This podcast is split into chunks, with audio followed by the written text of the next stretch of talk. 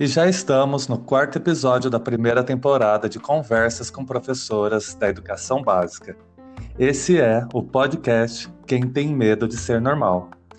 Nesse episódio, o meu bate-papo é com uma professora que viaja pelo mundo literário. Eu não vou adiantar muito, não, eu vou fazer um certo mistério e pedir para que ela se apresente para a gente. Oi, gente, tudo bem? Eu sou a Rita Souza, sou professora e adoro navegar aí em mares, às vezes antes nunca navegados. adoro desafios literários.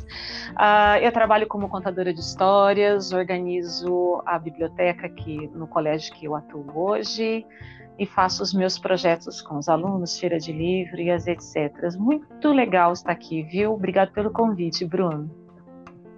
Eu que agradeço, Arita, seja muito bem-vinda ao meu podcast.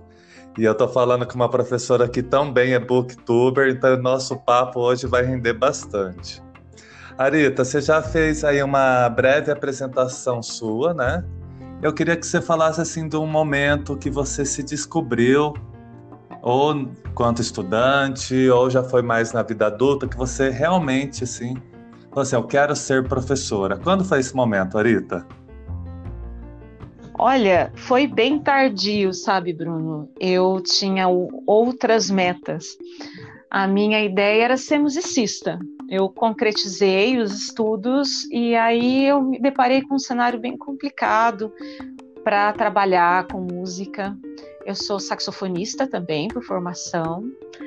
E eu falei, não vou conseguir desenvolver o, o, o, chegar até onde eu gostaria e resolvi mudar, mudar o rumo da minha vida. Minha mãe é professora e eu sempre acompanhei todos os trabalhos dela. Uhum. Desde o do primeiro mimeógrafo que ela comprou, eu era criança para trabalhar, a, a produção dos trabalhos para os alunos, enfim, eu estava ali no backstage com ela e eu fui observando é, terminei meus estudos de música, não consegui trabalhar nessa área e eu falei, bem, o que, que eu posso fazer? E por é, é, assim, caminhos desse destino que a gente não consegue ainda definir muito bem.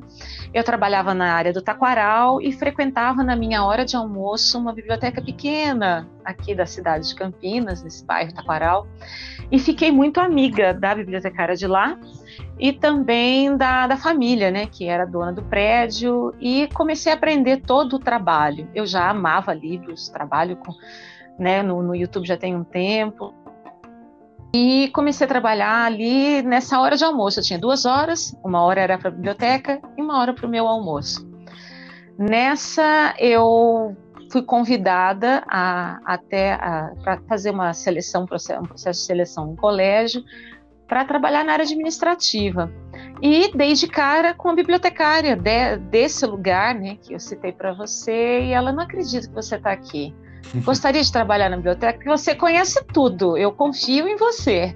Eu falei, eu quero. Então, eu entrei como auxiliar administrativo nesse colégio, cuidando da biblioteca, mas tive que fazer alguma coisa na área. Estou na escola, preciso trabalhar com isso. Fui fazer pedagogia, me apaixonei e dali não parei mais. Então, eu estou trabalhando com projetos literários já tem uns 15 anos, mais ou menos, 15, 16 anos. E, descobri professora assim, porque o caminho me levou para um, um, lado que eu nunca imaginei. A princípio, eu queria ser musicista, eu queria ser saxofonista. Legal, Arita. É que só deu uma cortadinha, Arita, só para ficar claro para os nossos ouvintes, você começou numa biblioteca do Taquaral, foi isso?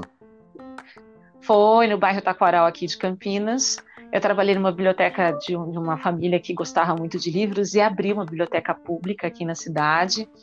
E eu usava meu horário de almoço. Eu tinha duas horas, uma hora para almoçar e uma hora para estar lá curtindo os livros.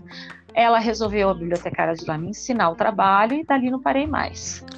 Arita, é, como que você vê essa importância da, da biblioteca pública nas nossas cidades?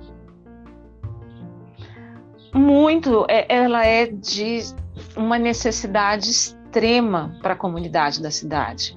Eu cresci estudando em escola pública, né? A descoberta da internet de uma forma mais aberta veio muito depois, então se eu tinha um trabalho para fazer era na biblioteca pública que eu ia procurar o meu material.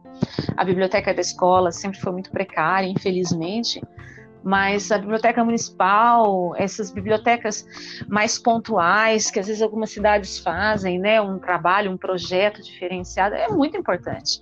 Além do estímulo da pesquisa, da concentração, é, a, a, criança, o jovem, o adulto ter essa orientação de um ambiente diferenciado, de uma postura, de como pesquisar, é, é muito importante.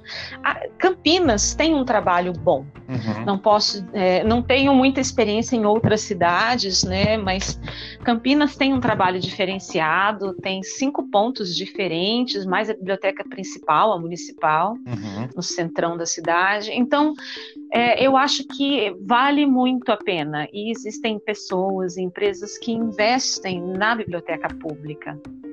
Basta chegar até os ouvidos da população, né, que não tem muita divulgação desse tipo de trabalho, infelizmente. É, Arita, é, a gente passou por uma época, eu acredito que você, como eu, é de transição, né, ali do livro do, do, do digital, né? A gente, a gente, quando o digital, a internet é, veio se, se tornar popular no Brasil, a gente, eu já era mais que adolescente, né? Eu lembro de nas conversas que a gente tinha, a gente aparentemente ainda da mesma idade, né? E muito se falou, Sim. Arita, que o livro, né, ia desaparecer e você é uma booktuber, né? Então, como que a gente pode, nesse momento que as crianças, né? Você tem um filho é, de dois anos, tá o seu filho, Arita? É, tá chegando lá, um ano e meio, um ano e seis meses, isso mesmo. Então, é, né, essa moçadinha que vai chegar, né, daqui a uns tempos, é, nesse mundo aí letrado, qual que é o desafio para os pais, para os professores, para fazer uma boa intersecção entre o mundo digital e o mundo literário? Parece que eu estou revivendo o começo da internet quando eu vejo os pais falarem sobre isso. Uhum. Infelizmente, os filhos têm o triplo de conhecimento digital do que esse pai e essa mãe têm. Uhum. Então, eles não enveredam para conhecer mais os recursos, saber por onde essa molecada está zapeando por aí, sabe? Esses corredores cibernéticos. E parece que é um assunto que é meio proibido, porque eu não quero passar vergonha na frente do meu filho, eu tenho dificuldade em mostrar para ele que sei um pouco menos que ele. Então, o diálogo é muito complicado. É, é, por uma questão de postura, esses pais se mantêm mais firmes? Não. Imagina, ele tem que estar tá atualizado, ele tem que realmente estar tá trabalhando com a era digital, uhum.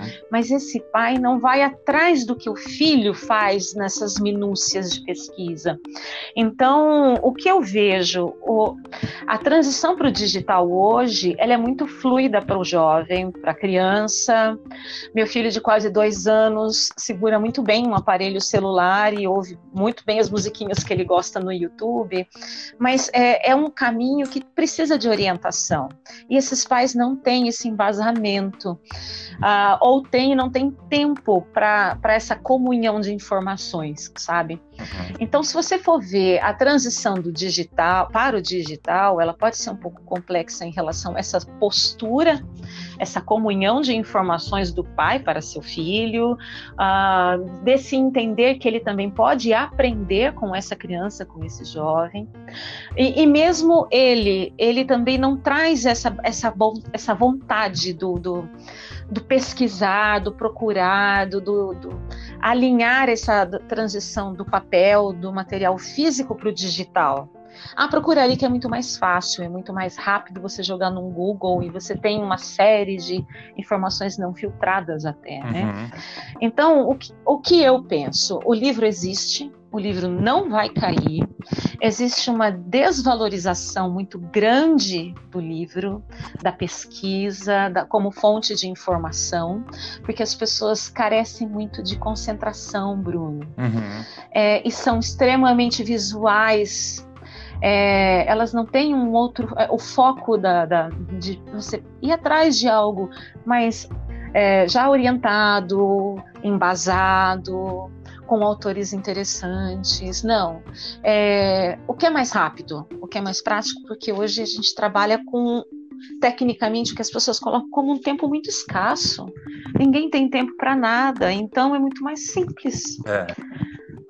E, e, você falando isso, Arita, você falou do tempo, antes de a gente fazer aqui essa gravação, eu estava lendo o meu primeiro conto da Conceição Evaristo, que é o Cooper de Cida. E justamente a Cida, que é a personagem, né, que é a protagonista dessa história, ela vivia nessa correria. Até que um momento ela falou: não, peraí, né?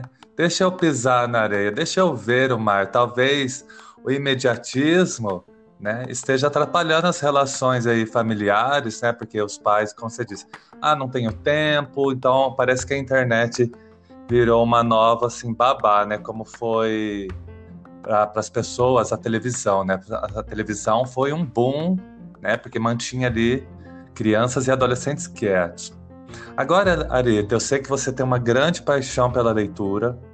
Eu queria perguntar para você se você se lembra como que você começou a ler lá no período de infância. Quem que foi? Se você se lembra e quem foi a pessoa que mais te influenciou a ler?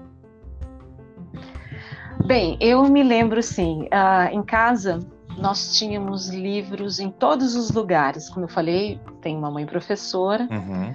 e professora de português. E a minha mãe, ela meio que nos usou como um laboratório. ah, nós tínhamos livros em todos os lugares, embaixo da escada, dentro do banheiro, tínhamos na área de casa, na cozinha, e tudo acessível, na altura que nós podíamos retirar o livro, livros condizentes com a nossa idade, que estimulavam a curiosidade com cores, uhum. com texturas. Então, tudo que nós líamos tínhamos um combinado. Nós tínhamos que contar para ela a história, já que nós não conseguíamos escrever, não eram, eu e minha irmã não éramos alfabetizadas ainda. E nós trabalhávamos com fantoches, com é, a, o livro só da imagem, sem o texto, o mínimo de texto, e aquilo não incomodava. Ela ia trabalhando com a gente essa questão da visualização, da concentração, do silêncio. Então era muito prazeroso deitarmos na rede da área de casa com ela e ela falar: conta essa história para mim conta essa história para mim. Então nós contávamos do nosso jeito e isso foi estimulando uma busca. Então buscávamos livros novos. Só que era a segunda regra: um livro novo entra quando o outro livro é doado. Então nós doávamos livros uhum. para termos livros novos depois da leitura.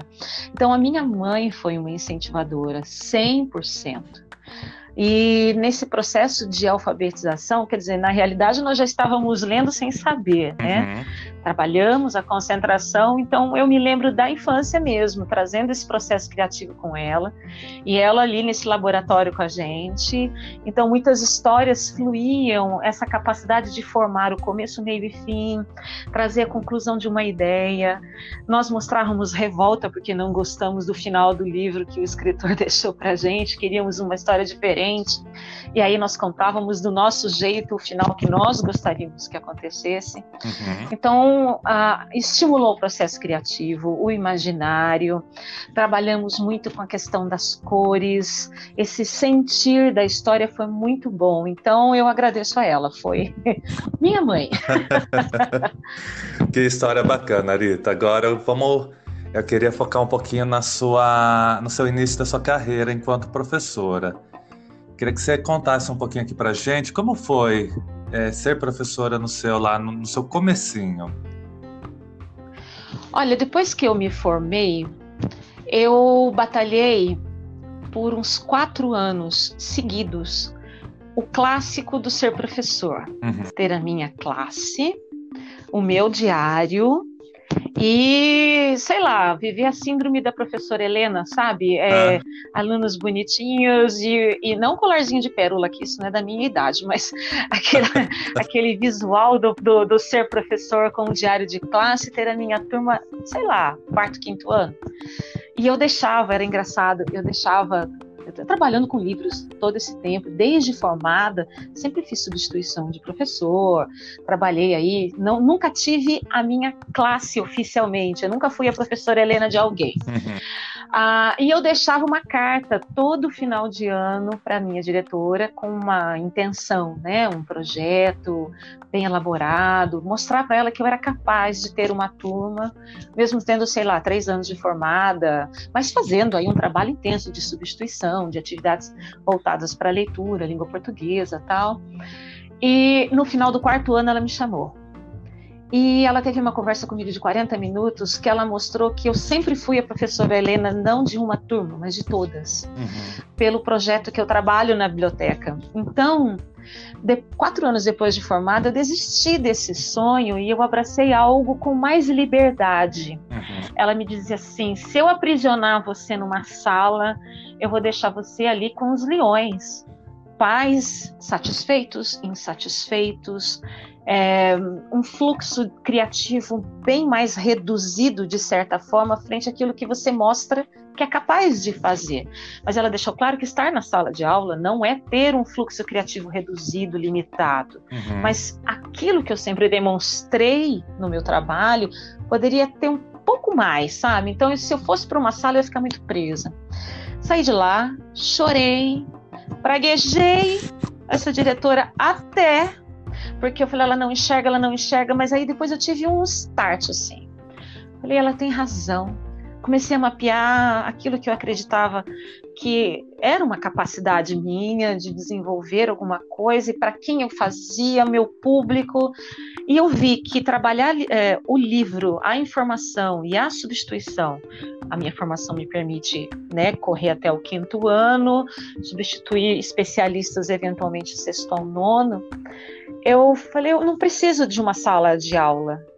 Então eu me descobri ali no trabalho, dando aula, é, fazendo esse caminho diferenciado do professor. Uhum que às vezes é muito amaldiçoado pelo seu aluno, pela família, ou, ou idolatrado por muitos também pelo, pelas suas conquistas na sala de aula, o processo de alfabetização, o trabalho com aqueles alunos mais inquietos, que são mais complexos no diálogo, né? Uhum. Eu poderia trabalhar tudo isso e eu segui esse rumo. Depois eu agradeci, eu falei, olha, agora eu entendo o que você disse. E eu, eu hoje se falasse para mim assim, você quer uma turma? Eu ia dizer, não. não quero, eu quero o meu processo criativo, essa liberdade para trabalhar com todas. Então, eu me vi assim, eu, eu me vi como professora seguindo um caminho diferente, um pouquinho mais florido do que as outras colegas, pela liberdade que eu tenho, né? Mas também tão firme, tão é, importante quanto a titular da sala, que está ali todos os dias na, na batalha com os seus alunos.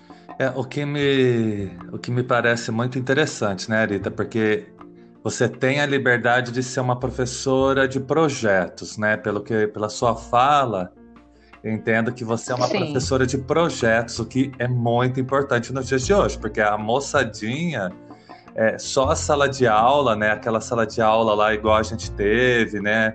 Um olhando para a nuca do hoje, e isso já está é, tendo que ser modificado. É, já está ultrapassado e tendo que ser modificado, né? E aí é, é interessante, Arita, porque eu quero te perguntar o seguinte: é, você é uma professora de que faz projetos, né? A universidade, né, ela te preparou para uma para trabalhar com projetos? Ela incentivava aulas com projetos? Ou a relação, eu nem se pensava nisso? Sim, a, a universidade me preparou para esse olhar do projeto. Uhum. Ah, nós tínhamos divisões ali para entendermos esse novo ambiente, essa nova pedagogia uhum. que, que era, é necessária para trabalhar com a comunidade. Então, muitas de nós é, seguindo o seu caminho com a escola pública, outras com a escola privada, mas a necessidade da comunicação com a comunidade escolar. E ser professora de projetos era um dos destaques para nós nessa, nessa vereda aí dentro da faculdade, da universidade. Então, nós tínhamos esse olhar: olha, escutem a comunidade, ultrapasse o muro da escola, abra os portões e veja a necessidade dessa comunidade e como você pode dialogar com ela passando o seu conteúdo. Não existe mais essa escola de um atrás do outro, você olhando a nuca do colega, você mal respira olhando para o lado. Uhum. Então, é, é, é, bom quando você tem um espaço em que o aluno pode se expressar e você orientá-lo de acordo com como ele enxerga esse mundo, sabe? Não dá para padronizar esse, esse olhar dentro do seu mundo em particular. A formação que eu tive, talvez a formação que você teve, é dessa escola, um atrás uhum. do outro. Você levanta quando a diretora entra, boa tarde, bom dia, professor, você não dá um pio. Hoje você não pode, ah, você pode trazer uma dúvida, acrescentar até o conteúdo com esse professor. Antigamente, não. É. Quem é você para acrescentar alguma informação ao conteúdo de um professor? Hum. Você não é preparado para isso? Né? Então, nós tínhamos essa fala. Isso me lembra muito o que Rubem Alves falava em muitos textos dele, nessa, eu não lembro a citação específica, assim, não tenho aqui, mas ele dizia, a grosso modo, que o professor pode assassinar a vida escolar de um aluno por conta do olhar. É. Não é o seu mundo, entenda o mundo dele, a fala dele, traga luz a uma nova realidade, né? E ele vai iluminar a sua vida também. Então, é, eu acho que a faculdade, a universidade, ela, ela precisa trazer essa orientação em relação à comunicação com a comunidade escolar. Uhum. Porque o padrão de ser professor e o padrão do ser aluno, ele, ele não pode ser separado, ele tem que ser integrado.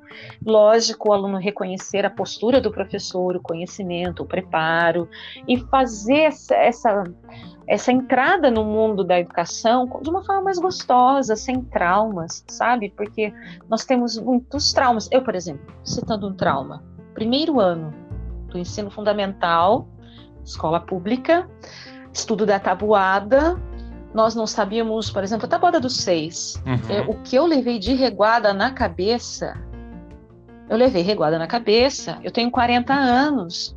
Isso a gente pensa no tempo da minha mãe, uma escola né, complicada de se falar hoje, mas é, é, aconteceu comigo. Uhum. Não é numa cidadezinha do interior, numa escola rural, onde a tradição. Não grande centro, hum. um bairro desenvolvido, uma escola pública, aconteceu.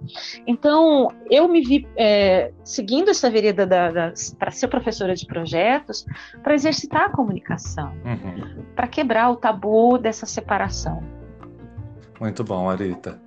E, e você citou aí o Rubem Alves, e ele, sem dúvida, ele foi um grande assim, comunicador para os professores.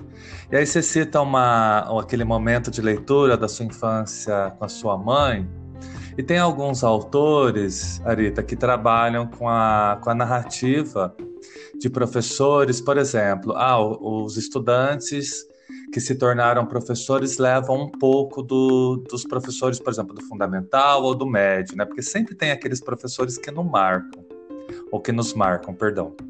É, no tocante, assim, a relação com a sua mãe, uma professora de língua portuguesa, né? A experiência dela, a sua experiência, assim, de memória afetiva, você carrega muita coisa que a sua mãe te ensinou ali naquela aprendizagem fora dos muros da escola para a sua pedagogia de projetos? Sim, eu, eu carrego essa pedagogia de afeto, uhum. do olhar, da paciência, do ouvir o aluno ela nos ouvia, ela entendia que a nossa expressão naquela faixa etária poderia ser desenvolvida um pouquinho ali, como um tempero, sabe? Ou o preparar de uma comida um pouquinho mais trabalhosa, mas você coloca aqui um pouquinho ali e aquilo flui. Então precisa ter observação, paciência, um olhar mais afetuoso com o aluno. Falta muito isso, sabe? Uhum. O professor ser desafiado para esse olhar. Uhum. Hoje eu vejo muitos colegas que não trazem esse. É, a minha mãe me marcou, Ela foi uma, ela é uma professora aposentada de língua portuguesa, trabalhou com educação no ensino fundamental. É, então, ela contava as suas histórias da sala de aula. Uhum. Ela, ela compartilhava não só na nossa infância, mas na minha formação como pedagoga, ela, olha, no meu tempo aconteceu isso, numa situação com um aluno, na minha formação foi assim. Então, eu trago esse olhar da pedagogia de afeto, não só porque eu tive uma formação na universidade, mas ela me trouxe esse, essa possibilidade de enxergar por um outro ângulo a educação, uhum. né? E até ela foi minha professora no terceiro ano do ensino fundamental e eu pude ver como era minha mãe dentro da sala de aula e fora. Uhum. Então, como ela trabalhava certos pontos um pouco mais rígida ou não, como ela trazia a situação problema, ela tentava resolver certas questões que hoje, quando eu trago a minha memória, a minha mãe professora e, e, e, em casa dentro desse estímulo, eu vejo afeto, sabe? Uhum. Eu vejo, eu vejo esse, como certos pensadores trazem esse olhar hoje, né? Vamos ter mais esse carinho com a educação e não essa forma um pouco mais é, fechada, meio que na ditadura, né? Não, uhum. é assim, porque é assim, pronto e acabou? Não, vamos nos questionar. Ô Arita, do tempo que você se formou, né, até hoje, como que como, como você se vê? Quais, qual é a diferença da, da Arita lá no comecinho para hoje? Olha, eu era tão insegura. Meu tom de voz, ele era trêmulo. Uhum. É, a minha cabeça era baixa. Eu tinha medo de me colocar colocar a, a autoridade que me cabia com conhecimento de causa, aquilo que eu estava explicando, como eu poderia melhorar a situação, me colocar ali, né? Então, eu fui aos, aos poucos aprendendo como dosar as coisas, uhum. né? E foi muito interessante. Então, vamos contar desse tempo que eu me formei para cá, hoje eu entro com segurança, o queixo mais levantado, eu tenho um trabalho de pesquisa bem mais orientado, mais acesso à informação, com essa, essa entrada da, da, da internet de uma forma pública mais aberta, mais facilitada, uhum. eu procurei enveredar isso, e então acesso à informação mais rápida, arquivos que podem ser importantes para daqui a um tempo. Eu comecei a trabalhar essa questão da organização de informações que me facilitaram muito. Então, hoje, se eu sou desafiada a dar uma aula de matemática para a turma do sexto ano, eu tenho como trazer um vídeo que complementa a informação, ou mesmo uma canção, ou mesmo uma, uma notícia de televisão, e vou trabalhando, pensando coisas que podem fazer minha aula um pouco mais divertida, mais gostosa, porque eles são, essa geração, eles são muito visuais, Bruno. Uhum. E se você olha algo diferente, você não, não tem seu aluno com você. Eles têm uma dificuldade grande de visualizar porque esse processo de, de, do imaginário, do criativo, parece que ficou um pouco estagnado, eles estão se suprindo de outras coisas. Uhum. Então, se você perguntar o processo de, das fases de um jogo específico, de olhos fechados, eles visualizam passo a passo. Uhum. Mas você consegue visualizar a construção de, uma, de um problema matemático? Não. Mal lembram de uma tabuada, porque não se faz uso dela todos os dias, né, uma ferramenta, então se abandona, né, é uma pena.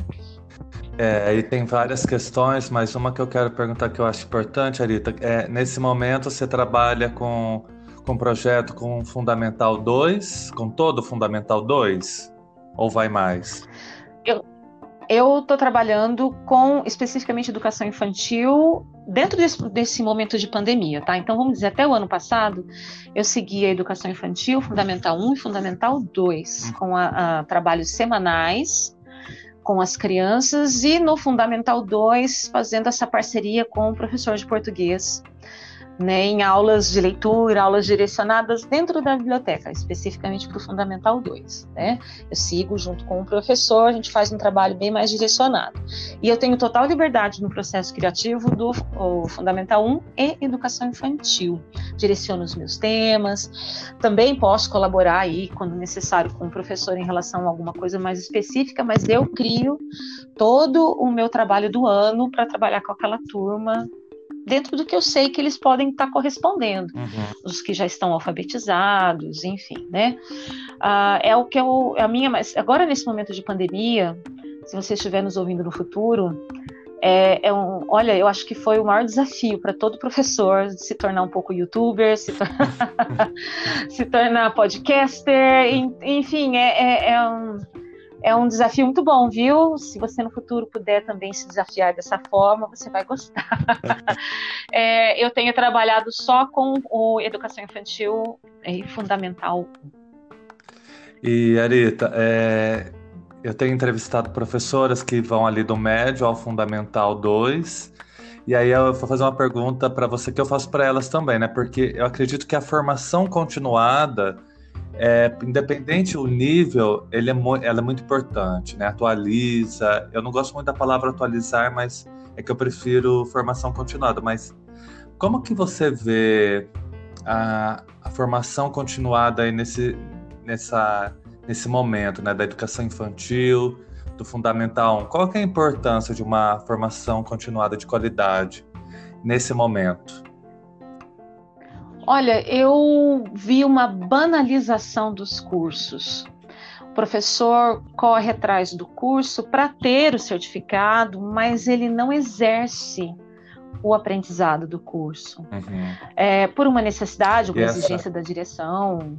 É, essa é, eu também vejo isso. É uma crítica que infelizmente acontece, né, Arita? Porque muitas redes elas promovem o a formação continuada enquanto um aumento salarial, né? Então aí acaba caindo nesse descrédito, né? A formação acaba sendo desacreditada, né? Ela acaba, ah, você vai ter uns 5%, 6%, que também dependendo a rede não é muita coisa, né? Agora eu falo assim para você, você tem investido em formação continuada? Tenho. Uh, eu tenho pensado muito nisso que eu citei para você, nesse choque de muitas colegas procurarem porque acrescenta no salário ou por uma exigência simples da direção, para que a direção tenha como mostrar: olha, temos profissionais atualizados, mas esse profissional não exerce esse conhecimento. Uhum. Então, no meu caso, eu busco essa formação dentro das minhas áreas de, de, de possibilidade de atuação direta com o aluno. Então, eu vou atrás de cursos que me tragam um processo criativo melhor, uma, eu, cursos voltados para a área de, de arte e educação, que é o que eu exerço mais, né? Hum. Ah, trabalhos também, a gente teve aí a, a reforma da, ortográfica, né, essa, essa mudança, eu fui atrás dos cursos, eu fui atrás de, de, de orientação, eu fui atrás de cursos de direcionamento de leitura. Então, não, eu não fui atrás de, de, de estudos de neurociência, eu não fui atrás da psicopedagogia, eu fui atrás de elementos para construir um embasamento para o meu trabalho criativo. Uhum. Então, eu acho isso muito valoroso. A direção não chega a, até a minha sala e fala: olha, eu preciso que você faça um curso de psicopedagogia, um curso para educação especial. Um... não.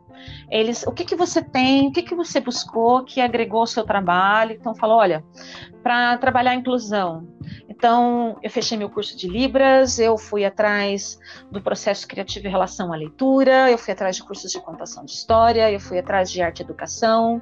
Então, eu fui agregando elementos que possibilitem é, passar a informação da melhor maneira. Eu acho muito válido, eu invisto mesmo nisso. Como eu falei, eu, fui, eu, eu tenho formação em música, uhum. então eu levo música para minha aula, eu levo a construção do imaginário usando elementos simples do dia a dia, trabalhando a arte educação, a parte motora, a, a, a fala, é, é, o se expressar. Então eu trago um pouco do teatro, um pouco da música, um pouco da arte. E também, lógico, trabalhando a inclusão, é o que me atrai mais, que eu, eu me dedico e me vejo mais no trabalho com Libras. Fui atrás, estudei. Então, eu acho que isso agrega dentro das suas metas. Uhum. Eu não fiz cursos porque eu, ah, como as colegas têm uma sala e tem uma situação específica de um aluno especial integrado na turma, então tem que correr atrás dessa área. E, mas não é algo que reflita no coração dela, algo além do que ela poderia estar levando para essa criança, sabe? Uhum. Então, na minha situação, eu acho extremamente importante, porque eu trabalho com processo criativo. Uhum. Se eu não elaborar o meu próprio processo criativo, como eu vou transmitir algo, né? Então, é válido sim. Arita, muito bom. Agora eu quero fazer uma pergunta que vai fugir da, da professora Arita, mas que vai para Arita enquanto booktuber, né? Arita, como que é ali ter um canal no YouTube sobre livros? O que que você tira disso? É como acontece a troca de ideias? Fala um pouquinho para nós desse seu, desses, desses seus momentos aí de booktuber. Eu trabalho com o YouTube há seis anos eu nunca busquei números ou monetização. Uhum. Né? Se você está ouvindo a gente não sabe o que significa isso, quanto mais inscritos e visualizações, mais fácil você ganhar dinheiro com isso. Nunca busquei. Então eu sempre sentei com os recursos que eu tinha de câmera e falei das minhas impressões do livro. É, características psicológicas do personagem, estruturas do livro, vocabulário, o, quem é o autor do livro, em que situação esse livro foi escrito. Então eu nunca fiquei, nunca busquei falar na frente da câmera o que a modinha pede, hum. né? Olha esse personagem, esse livro tá na moda e o conteúdo é muito muito fraco. Eu sempre procurei livros que me refletissem. Então, esse trabalho como booktube me trouxe boas visualizações, né? Esse último canal que eu tenho, ele está indo para o quinto ano. Estou há cinco anos com dobradinha literária, eu tenho mais de 200 mil visualizações. E tenho poucos inscritos, o que é engraçado. Eu tenho 2.070 inscritos, mas eu tenho mais de 200 mil visualizações. Nem todo mundo que visualiza se inscreve, né? Uhum. Então, o que, que eu vejo? Ah, pelas respostas dos comentários, é que as pessoas mais saudosistas, as pessoas do nosso tempo, buscam livros assim que marcaram época. Uhum. E o meu público está acima dos 20 anos nessa, o YouTube ele traz uma, uma ficha para que você possa ver, olha, esse, quem te procura, né? Uhum. Que, quem assiste teu vídeo. Então, mescla masculino e feminino acima dos 20 anos. E o público infantil, que eu tenho, tenho uma, uma playlist específica com esse, a literatura infantil, né? Uhum. Então, é, o que eu vejo, as pessoas tem, é, buscam no YouTube em levar impressões muito superficiais do livro, uhum. porque elas pouco entendem como o livro é construído, Bruno. Esse, é, esse tópico é extremamente importante. As pessoas desvalorizam a construção do livro e desvalorizam então a construção de uma ideia, de uma história, da sua história, da história daquela região. Então, livros históricos. Você vai falar de um Érico Veríssimo, você tem que ter muito cuidado para falar. Uhum. Você tem que ter humor para falar de Luiz Fernando Veríssimo e você tem que ter muito tato para falar de Érico Veríssimo. São mundos diferentes, mesmo sendo pai e filho, sabe? É. Então, você tem que ter uma preocupação de levar uma informação. Eu não me preocupo se eu tenho 40 visualizações num livro do Carlos Ruiz Zafón uhum. e tem 12 mil visualizações em 50 tons de cinza. Olha isso. É. Nossa, eles vão visualizar muito mais um livro erótico? Vão, porque é muito o que o pessoal procura. É, é, é a temática popular ali, gritando no YouTube, é. né? Mas na hora que vai no meu vídeo, eu não falo do, do que é em detalhe o livro, ou o erotismo do livro, ou o contrato daquele livro. Não, eu trago a essência do que eu consegui, sabe, a duras penas tirar daquele livro. Então, é uma pena que para quando você fala da sombra do vento, você tenha 40 visualizações e você tenha mais de 10 mil em relação a 50 tons de cinza, mas aí você consegue mapear, né? O que, que as pessoas estão buscando. Uhum. Infelizmente, não é a estrutura do livro, é uma narrativa que as excite, que, que acho que deixa elas num humor um pouco melhor, porque elas têm outras preocupações do que ler, infelizmente.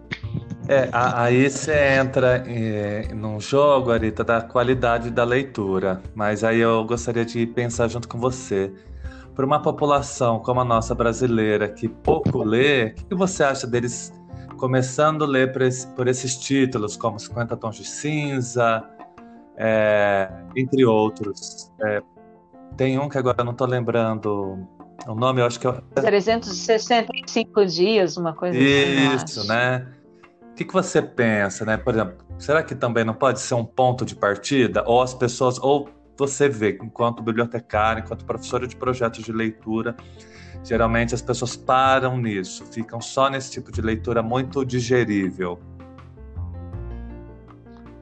Eu, eu penso eu, eu, que tem sim, tudo tem um ponto de partida. Uhum. Você pode começar a ler, sei lá, 50 tons de cinza e um dia, quem sabe ainda nesta encarnação, cair na sua mão uma Raquel de Queiroz. Mas é, eu acho que é muito importante. Mas o que me preocupa é a bagagem porque você vê uma dificuldade das pessoas em compreenderem algo além da cena erótica, uhum. além da piada de, de baixo calão num livro específico, enfim, elas ficam focadas nesses pontos e não têm um outro olhar, um olhar mais lateral para as coisas. Então, é um ponto, é válido, dá-se continuidade no processo de construção do leitor, não importa a idade que se tenha, né? Você tinha aqueles romances famosos da banca de jornal, Sim. até é, o livro mais caro da livraria, a pessoa ter coragem de pisar numa livraria e comprar um livro esse valor ao livro foi sendo agregado aos poucos, né? Você compra aquela encadernação de 10 reais, de 5 reais, numa feirinha, numa banca de jornal, que eu sinto muito que as bancas de jornal estejam em extinção, porque era um ambiente muito bom, muito saudável. E esse processo é válido, ah. mas me preocupa se a pessoa tem essa busca do daqui em diante, o que, que eu faço? É. Eu gostaria muito de ouvir. Eu terminei de ler 50 Tons de Cinza. O que, que você me indica agora? Bem, eu não posso indicar para ele algo muito fora dos 50 tons, mas eu posso indicar um, uma coisa que tem um, um pouco mais de, de, de assunto interessante, né? É. Então, a partir da última busca, eu tento alinhar o que o outro poderia estar tá lendo. Uhum. E faço algumas indicações pedindo aos céus que um dia leia uma Conceição Evaristo, leia, leia não sei, uma Junga, um Pedro Bandeira, leia Pedro Bandeira. Meus amigos, olha, se vocês querem começar, não Pedro Bandeira, não é tão infantil, não. Tem temas muito bons, hein? Ó, oh, Larita. Você fez me lembrar agora com a sua fala a questão, aqueles livros que eu não tenho nenhum preconceito contra a leitura, mas Sabrina, né? E os dos gêneros. Olha, terminou de ler Sabrina? Júlia. Júlia, né? Por exemplo, eu tenho um aluno que ele lê, e assim, eu não critico, meu, ele tá lendo, ele tá lendo, mas olha, depois do Sabrina, você podia ler Madame Bovary, né? Porque o, o Flaubert. eu vejo, é o que eu falo para os meus alunos, eu até indiquei um livro para eles, eu falei assim, olha, o livro não é difícil, o livro é bom, mas eu ainda não deixo, eu, eu, eu falo, não segue agora essa leitura, espera mais um pouquinho, porque vocês precisam de uma construção de vocabulário para chegar até ele. Uhum. O livro está ali, não vai sumir. Então, essa construção de vocabulário, as pessoas têm dificuldade de entender o sentido das palavras, uhum. e é o reflexo da pouca leitura, né? Então, Júlia, Sabrina, Sabrina, Gibi do Maurício de Souza, mesmo DC Marvel. Maravilhoso. Leia, leiam todos, vocês que estão nos ouvindo, leiam mesmo. Vocês vão subir esse elevador da leitura e lá no último andar, olha, o céu promete. Ô, Arita, é... bom, da Marvel eu sou Marvete, então eu não posso. eu virei assim, eu virei, eu, eu, meio que fiquei obsessivo, assim, mas assim, é que é muito bom, né? A leitura de histórias em quadrinhos, assim, a nona arte, depois que eu me vi, assim, conectado com esse universo, assim, eu quero ler mais, né? É, a gente tem uma política hoje de, nesse governo atual, já que você está falando desse universo de, de censura a determinados títulos, né?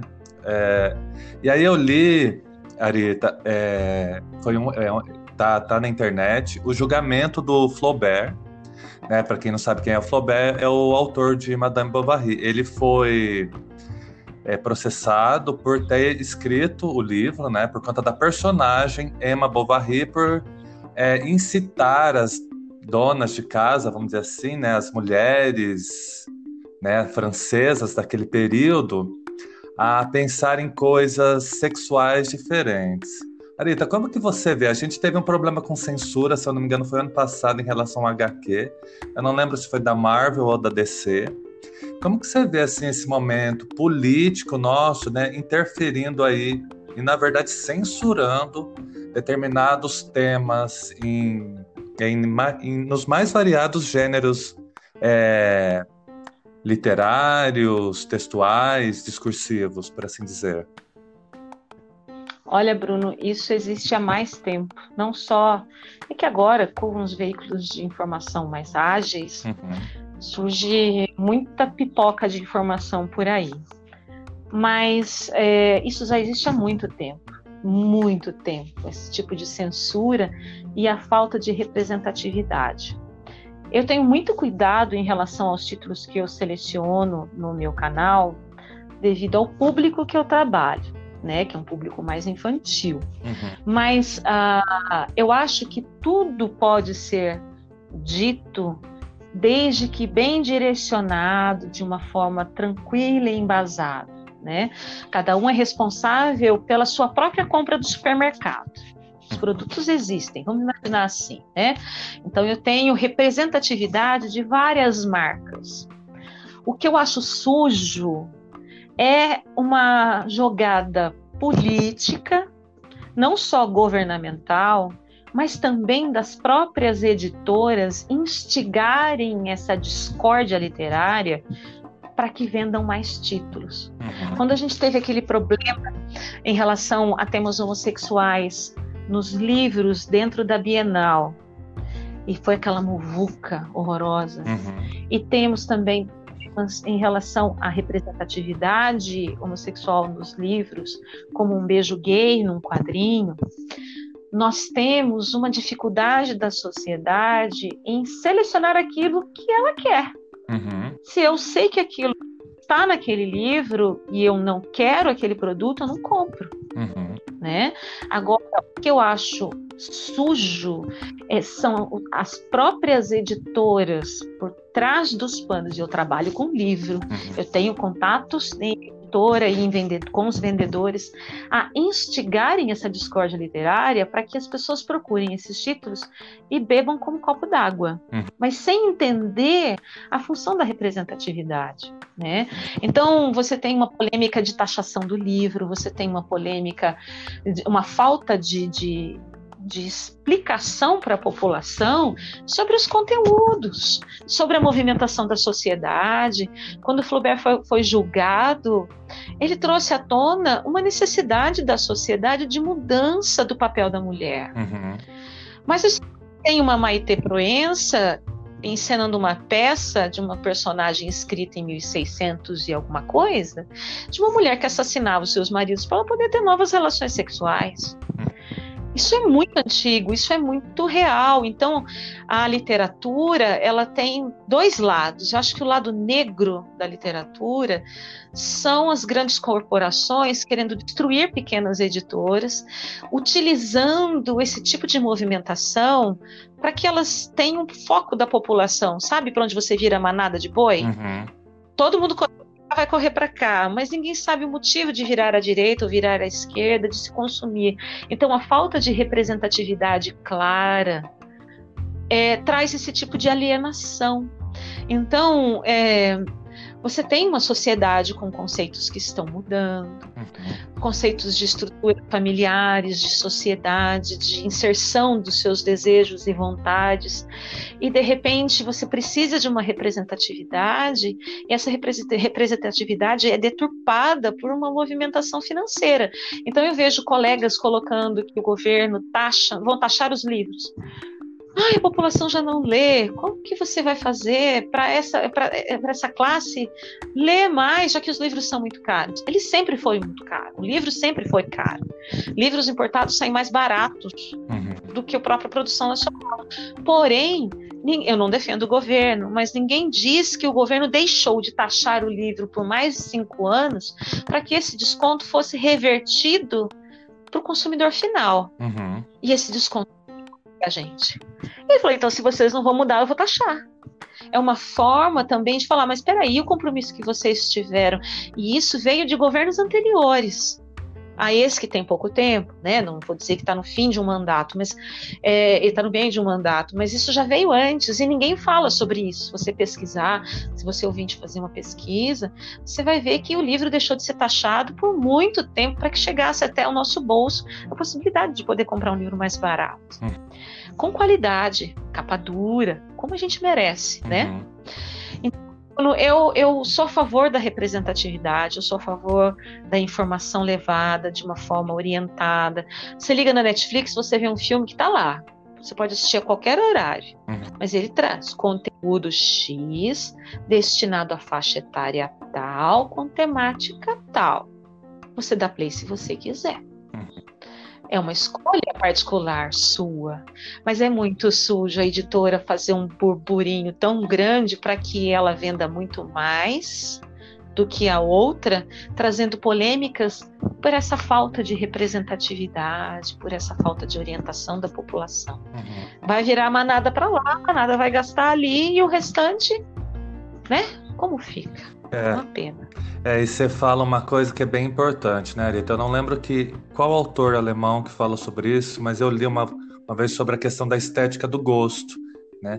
A preocupação é que quando se tem esse burburinho, né, é, olha, as pessoas vão como um enxame, né? Que eu li um livro chamado No Enxame, que é de um escritor sul-coreano, ele é professor de filosofia na Alemanha, não vou falar o nome dele porque não sei, mas é, é vai ter um efeito de enxame, né, igual você usou aí, manada, e assim, às vezes, aquele material nem tem uma grande qualidade, é porque ela trouxe representatividade, né, igual a gente estava falando, ah, a pessoa começou ali na Sabrina e foi para um clássico, né, e é importante essa passagem, né, eu acredito que sim, mas é, o que me preocupa mais ainda, Arita, é é quando as editoras, a publicidade, os jornais, né, a televisão orientam o gosto da população e a pessoa consome isso sem. Peraí, né? Igual você falou, ela como se estivesse consumindo água. Por que, que eu vou ler esse livro, né? Será que esse livro realmente colabora além da leitura? Porque, Arita, nós que somos leitores, nem todos os livros, eu acredito que você, como eu, vá na, ali numa livraria ou pela internet, ah, olha, esse livro não, não me atraiu né? O que é normal, pelo menos assim, eu penso, né? E Arita, é... nesse momento de pandemia, é... você está atuando como professora? É... Você acabou entrando em alguma sala ou ficou como pedagogia de projetos? E aí eu quero saber também, é... e como que é, como que foi esse processo de ser professora em tempos de pandemia? Olha, eu continuo 100% trabalhando com projetos. Uhum. Eventualmente, em alguma necessidade, faço a substituição online sem problema, como se estivesse presencialmente, mas 100% do, do meu tempo é destinado a projetos. Ah, não ficou difícil para mim, porque eu trabalho com, com vídeo, com edição de vídeo, com, com processo criativo na parte que me cabe as resenhas no, no, YouTube. Também tem um podcast no Spotify de resenhas de livros infantis. Então, assim, esse, esse manuseio de ferramentas virtuais ou aparelhos, enfim, que me proporcione uma aula mais criativa, fluiu, porque eu já fazia isso antes, né? Uhum. Fora do que era a temática da sala de aula. Então, foi tranquilo para mim. E foi difícil ver a dificuldade das colegas que não sabiam trabalhar com certas ferramentas. Então, eu pude ajudar de alguma forma, em algum momento, um processo delas de, de, de esquadrinho da aula, né? Vamos esquadrinhar o processo, ver o que vai entrar, o tema, um vídeo, uma música, que acrescente chame a atenção do aluno. Então, a pandemia ela, sim, eu pude trabalhar de casa, tive mais segurança em relação a toda essa problemática e desenvolvi tranquilo, fui bem e tal. Agora, é, trabalhar com projetos ficou muito mais fácil quando você está na parte virtual do que na presencial, porque você tem uma série de recursos tão bons para poder desenvolver e você tem mais a atenção né, do aluno que, que gosta de estar na frente do computador e esse escola diferente favorece também, né? Uhum. Arita, então é, esse quarto episódio, né? É, você foi, está sendo, na verdade, né, a primeira que fala dessa facilidade, né? Isso tudo já devido à sua imersão nesse universo, né? Porque me parece que tudo isso foi por conta própria, né? É, eu fui atrás, eu, eu fui por conta da, desse meu desejo do YouTube, né? Então, eu edição de vídeo, melhor programa, é, é um microfone para um áudio, uma câmera, uma luz. Isso era do, fazia parte do meu dia a dia. Agora eu faço isso para as aulas em casa. Mas não, não, não me coloque numa situação muito confortável frente às outras colegas, porque não adianta ter todo esse recurso se não trabalhar a pesquisa do conteúdo, que é uma coisa que às vezes é muito mais fácil, mais fluido para essa colega de trabalho.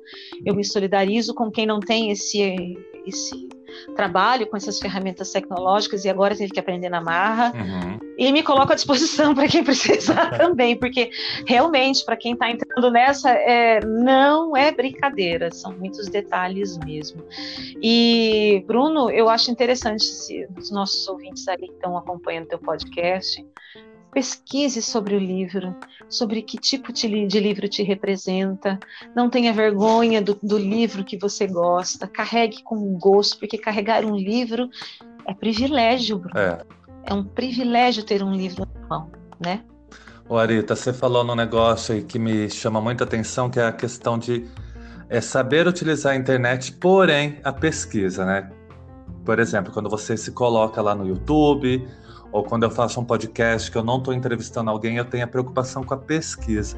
Por quê, Arita? Eu aqui navegando pelo Spotify ou por outros aplicativos, a gente vê muito é, muito podcast que começou e assim já já não a pessoa já não deu continuidade, né? Por que, Arita, que a pesquisa de conteúdo é tão importante quando a gente se coloca é, ou procura um público ou quer dar voz a alguma coisa que a gente gosta? Bruno, é, tem duas, dois lados. Primeiro, descaso. Uhum. As pessoas não dão valor. Você passa uma semana pesquisando sobre Zimov para desenvolver um podcast muito bom sobre os livros do Isaac Asimov. Aí você chega lá com conteúdo, um vocabulário acessível, desmistificando a ficção científica, falar: nossa, eu vou conseguir levar essa informação. Uhum. Três visualizações. A primeira passa.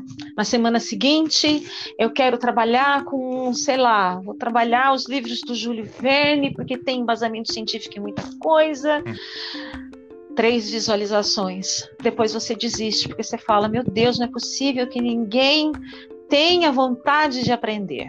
Esse é um ponto. Uhum. A gente desiste. Aí, o outro ponto é: vamos para a informação do delivery? O que, que, o povo quer? Preciso vender meu, meu, peixe, meu podcast tem que ganhar sucesso. Então, depois eu penso em desenvolver alguma coisa. É, é pão, é, molho, hambúrguer, um alface, fecha entrega. É assim. Uhum. O livro foi escrito por tal pessoa, ele fala disso, disso, disso, o personagem principal é esse. Sabe aquela resenha que o aluno está buscando para tirar uma nota porque ele tem preguiça de ler o livro? É, você tem esse público. Então é o livro delivery. Uhum. Eu penso assim, sabe? Ah, eu tenho muito retorno no YouTube assim, dá para você me passar a ficha desse livro? Porque eu tenho uma prova semana que vem, eu não terminei de ler. Aí eu Não. Uma vez eu escrevi isso. É, eu falei: olha, você me perdoe, mas é como se fosse um desrespeito à minha pesquisa. Uhum. As pessoas não têm, não têm tempo para pesquisar, não têm tempo para fazer, não fazem o seu tempo, né? Fluir. E aí querem tudo pronto. Então querem a informação no delivery. É. Rápido, prático, curto e porque lá na frente quem vai cobrar isso também não traz essa necessidade, olha, eu quero algo mais elaborado, eu não quero três linhas sobre esse assunto, né? Então esses dois caminhos fazem você entrar no Spotify e ver que tem, sei lá, só três episódios, no quarto já começou a decair a qualidade, não existe nem o quinto, porque a pessoa perdeu é. o incentivo ou bomba porque o tópico é é, youtuber, é o tópico do podcast, por exemplo, curiosidades, né? O youtuber entra numa banheira de Nutella e imita uma foca. Vamos saber mais os motivos dele para fazer isso? Tadã! Pronto. Vamos falar de Irmãos Neto. Vamos ganhar visualizações e público frente a temas que são banais e que trazem a atenção das pessoas, infelizmente assim. Uhum. Mas, Arita, olha, de tudo isso que você falou, eu concordo com tudo e quero falar uma coisa. A, esse podcast, essa primeira temporada, né, de conversas com professoras da educação básica, eu tô tendo um retorno muito bacana, viu? Então, quer dizer, há um público Ai, que, que está nos ouvindo, né? Quer dizer, como que é a narrativa dessas professoras, né? O que que, por que que é um cara, né? Por que que é um professor, né? Então, assim, quando eu fui preparar, porque também entra uma coisa, né, Arita? As pessoas veem aqui a gente conversando, mas peraí, eu fui refletir, tem, tem canção, então a pré-produção, tem a produção e tem o pós-produção, porque assim, ah, o Bruno usa o Anchor, que é super fácil. É, é super fácil, só que outro dia eu fiquei duas horas para editar, né, Arita? Então, assim, requer tempo, quer dizer, requer, você tem que pensar, e eu acredito, Arita, que é, é um instrumento que a gente deve utilizar, principalmente nós que temos consciência do valor de um podcast, de um canal no YouTube, né? A gente tem que resistir. Igual você falou, olha, eu não estou atrás de monetização. Eu quero fazer o que eu gosto e é o que eu, por isso que eu estou tendo prazer, né? Eu vou fazendo, Arita, e eu não vejo um fim nisso, porque é, eu tenho chamado as pessoas que que eu já tive algum convívio, pessoas que é, celebram a educação, como eu, né? E se outras pessoas vão ouvir, bacana, mas se eu já tive acréscimo, por exemplo, da Arita, da Teca, da Letícia, eu já saio ganhando. Então acho que, assim, que a gente tem que ser resistência mesmo, né? Nesses, nesse meio virtual, tá? E Arita, é, eu queria que, pedir para você, na verdade quero te perguntar, quem para você, assim, na educação, né, um autor, uma autora, é referência? Falando da, do processo de, de aprendizado e construção da educação, eu gosto muito do Rubem Alves. Ele é muito polêmico, ele, ele não é bem digerido por muitas pessoas tradicionais. Uhum. Eu gosto desse olhar. Para mim, é, é, é, vamos, vamos dar uma, vamos cutucar um pouquinho essa ferida, vamos mudar um pouco essa fala, quebrar paradigmas. Eu acho que ele me representa em muitas ideias interessantes, Rubem uhum. Alves. A questão do livro, que é a minha, um autor da, da área, por exemplo, se for dividir infantil, infanto-juvenil, eu tenho um carinho muito grande pelo Pedro Bandeira, pelo João Carlos Marinho, que nos deixou né, no ano passado, uhum. acho e pela Lígia Bujunga. Uhum. Então, esses três são extremamente importantes. Se você for trabalhar com outros autores nacionais, autores né, de fora, tem N áreas que eu gostaria de citar e N autores, mas falar da nossa terrinha para a construção do, do, do, leitor, eu acho que Pedro Bandeira, João Carlos Marinho e a Lígia Bujunga trazem, agregam informações muito importantes para essa construção do leitor. E o Rubem Alves cutuca essa ferida mais trad dos tradicionais, dos mais engessados. Me agrada tanto, Bruno, cutucar. Uhum. Eu gosto de, de fazer com que a pessoa pense, né? Vamos pensar fora da caixinha. Nem que dure cinco segundos esse pensamento. A semente entrou na terra. Depois a gente tenta fazer. Arita, é, agora a nossa última pergunta, né, mais pessoal. Eu queria que você indicasse pra gente um livro, um filme e uma série. Olha, muito bom isso. É, só para os nossos ouvintes saberem, eu não tinha noção das perguntas que Bruno iria me fazer, hein, gente? Estou sendo pega de surpresa. deixa eu pensar, Bruno, deixa eu ver. Bem, um livro. Um livro. Olha, eu vou indicar o Sozinha no Mundo, do Pedro Bandeira. Gosto muito. Quem que é o autor? O eu estou pensando. Pedro Bandeira, ah. Sozinha no Mundo. Tá? É para a transição da formação do leitor. Não vou chegar aqui e dizer assim, Bruno, quero indicar Grande Sertão Veredas. Bruno, olha, Érico Veríssimo. Não, para, calma, né? A gente deixa para o choque maior lá na frente. Vamos construir esse nosso amiguinho que está nos ouvindo, né? Vamos dar uma ideia um pouquinho mais light. Assim. Então, leia Pedro Bandeira, Sozinho no Mundo, ou qualquer livro dele, é muito interessante. É uma linguagem muito acessível, com temas bons. Uma série. Uma série eu, eu gosto muito dessas séries que, que me fazem pensar fora da caixinha, então acho que, se eu não estou enganado, você deve, você sabe, você me corrige se eu estiver errada, que é o, o Homem do Castelo Alto. Maravilhosa. Opa. É. é né? Então, vamos, vamos, não vou deixar tão rasa aqui a minha dica, não, para a professora, para o nosso colega ouvir falar, jura que ela está indicando isso? Não indicou Grande Sertão Veredas? Calma, eu também não sou tão rasa assim. vamos lá, é o, o, o Homem do Castelo Alto. É maravilhoso. Ah, o livro do, qualquer livro do Pedro Bandeira, eu acho bom. E você me pediu um filme. É. É, um filme do Tom Hanks que fala. É, ai, meu Bruno que me fugiu. Se você tiver ferramentas aí para pesquisar rápido, não, não sei se, como que dá para você. Eu estou pelo celular. Mas o último filme do Tom Hanks em que ele faz um apresentador de TV. Acho que é um lindo dia na vizinhança se não me engano, se eu estiver errado, caro ouvinte, ele é um apresentador de TV, um programa infantil dos anos 60, e um homem muito duro, muito maltratado pela vida, tem que fazer uma entrevista uhum. com ele, trazer um pouco da biografia, e o coração desse homem é mudado, é curado com esse olhar de amor, sabe? Uhum. É, eu acho que é o que falta para a construção da vida da gente um olhar com amor para todas as coisas. Então, acho que é um lindo dia na vizinhança com Tom Hanks. Então, um livro, uma série, um filme, o que faltou? Não, completou. Completou? Completou? Então, essas três, essas três são as minhas dicas para vocês. Arita, eu tinha muita coisa para te perguntar. Você suscitou aqui várias perguntas.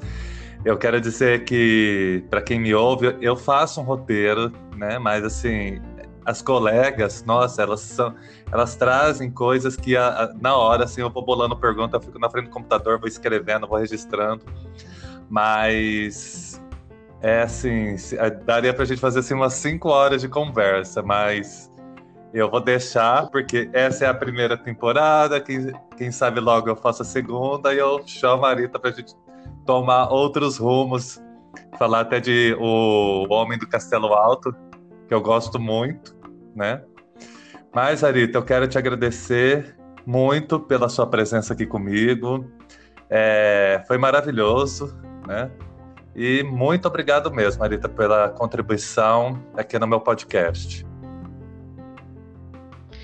Eu que agradeço a oportunidade de falar com o teu público.